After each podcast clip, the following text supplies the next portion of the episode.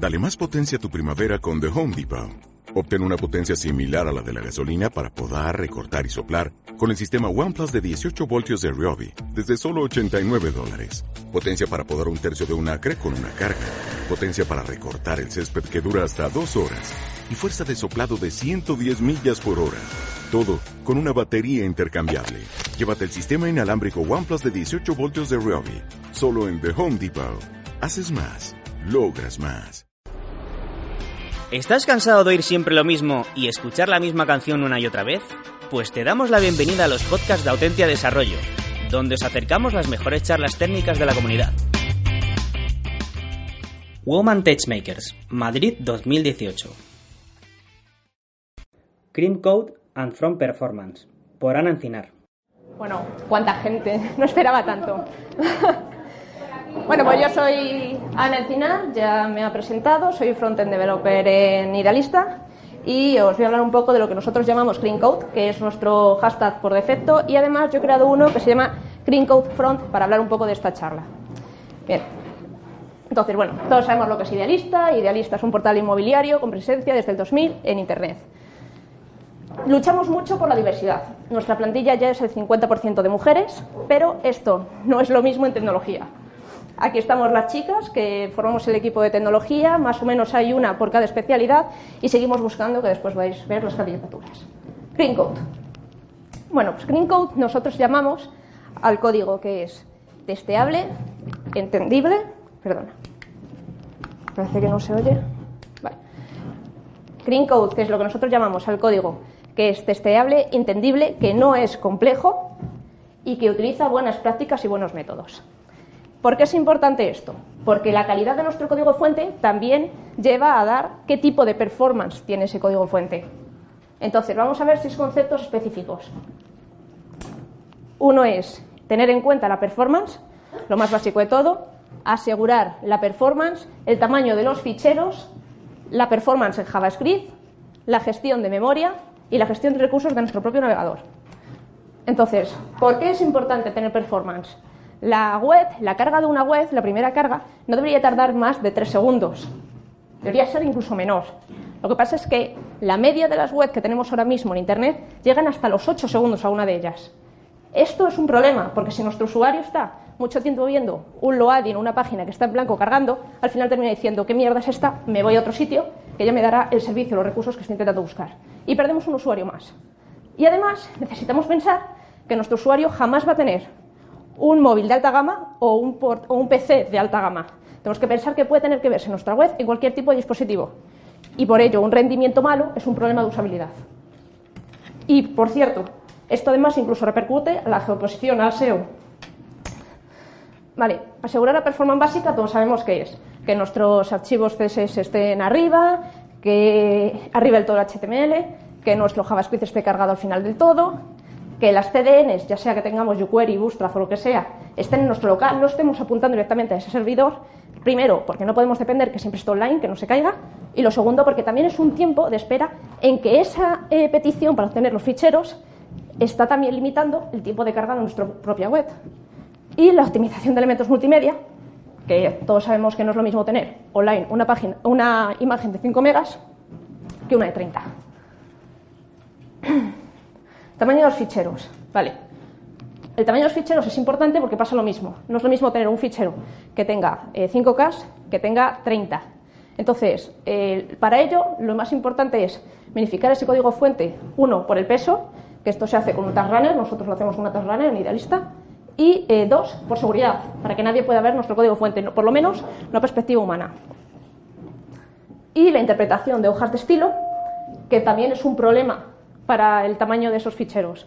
¿Por qué? Porque cuando nosotros damos, por ejemplo, LES un estilo a un nivel de jerarquía muy profundo, es más tiempo que tarda nuestro navegador en pasear todos esos, eh, esos eh, niveles, obtener nuestro estilo, asignárselo a un elemento del DOM y terminar de renderizar.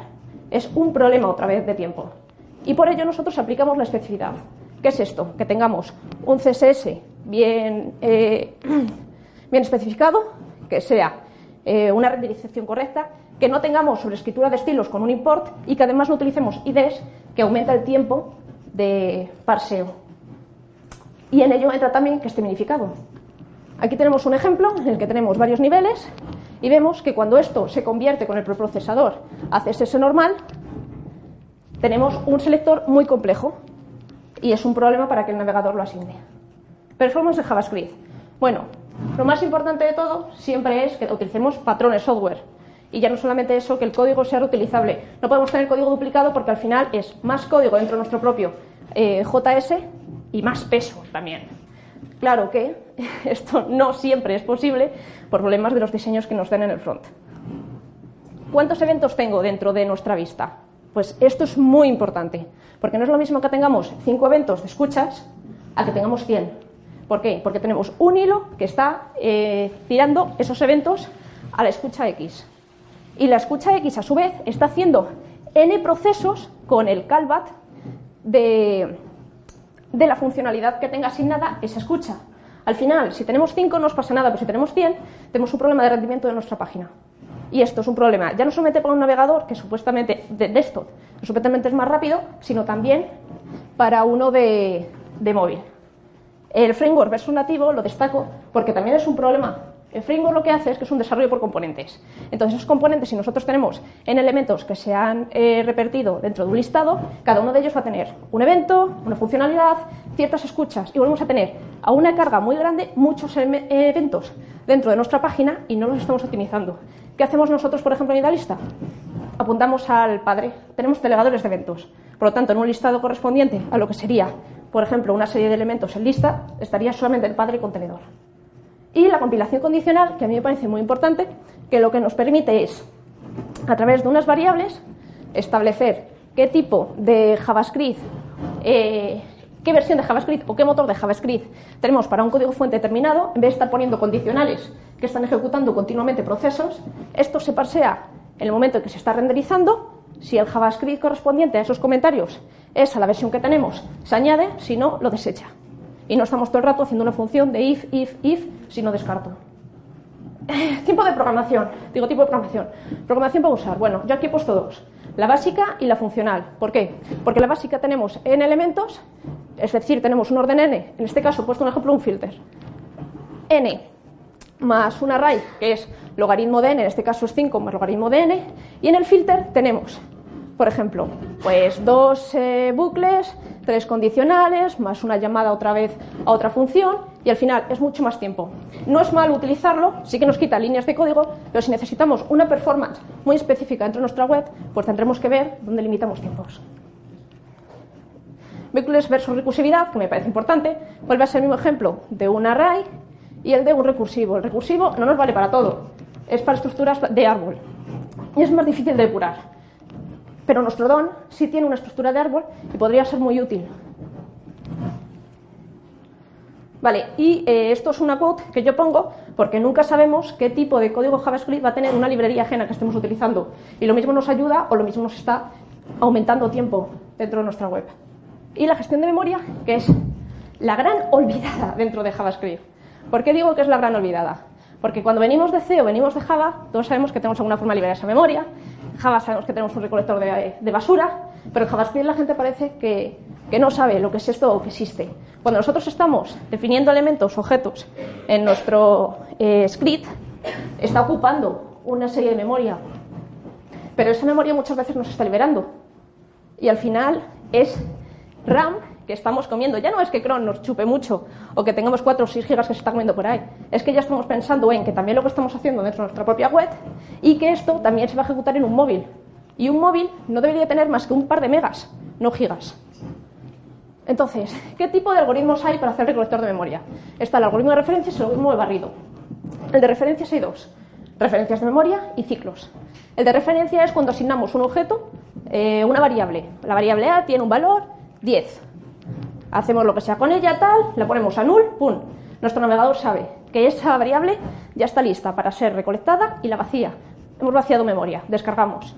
Y el de ciclos, que suele ocurrir cuando, por ejemplo, nosotros entramos en una función, declaramos un par de variables, esas variables se les ha asignado valores, lo que sea, y además, por el motivo que sea, están apuntando por referencia a otra variable asignada. Cuando salimos de esa función, el recolector de memoria no puede vaciarlas. porque las considera como inalcanzables. ¿Por qué? Porque las dos variables tienen un contenido, están referenciándose entre ellas.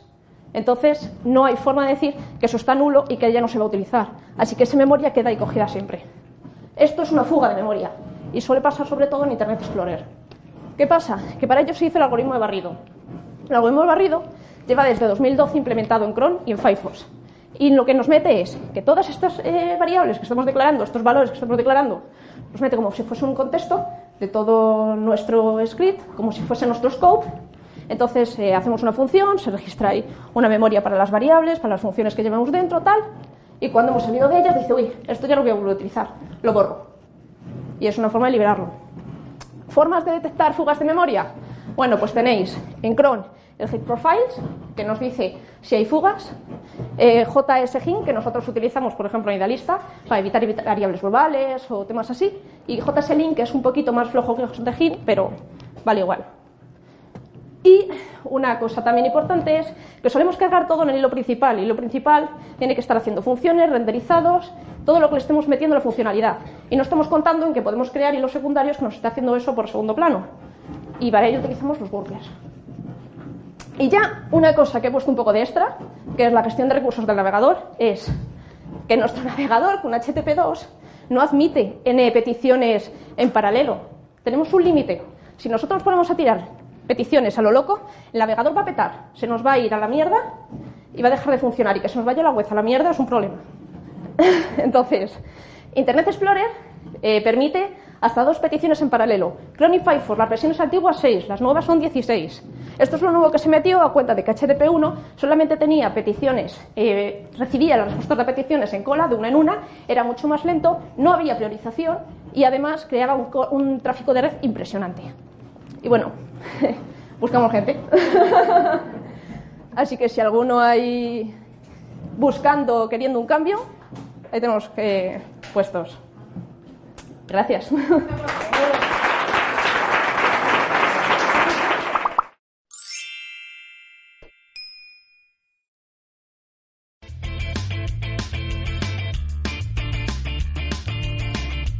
Si te ha gustado el podcast y quieres estar a la última en tecnología, suscríbete a nuestro canal de iVoox y escúchanos donde quieras. Para más información, autentia.com.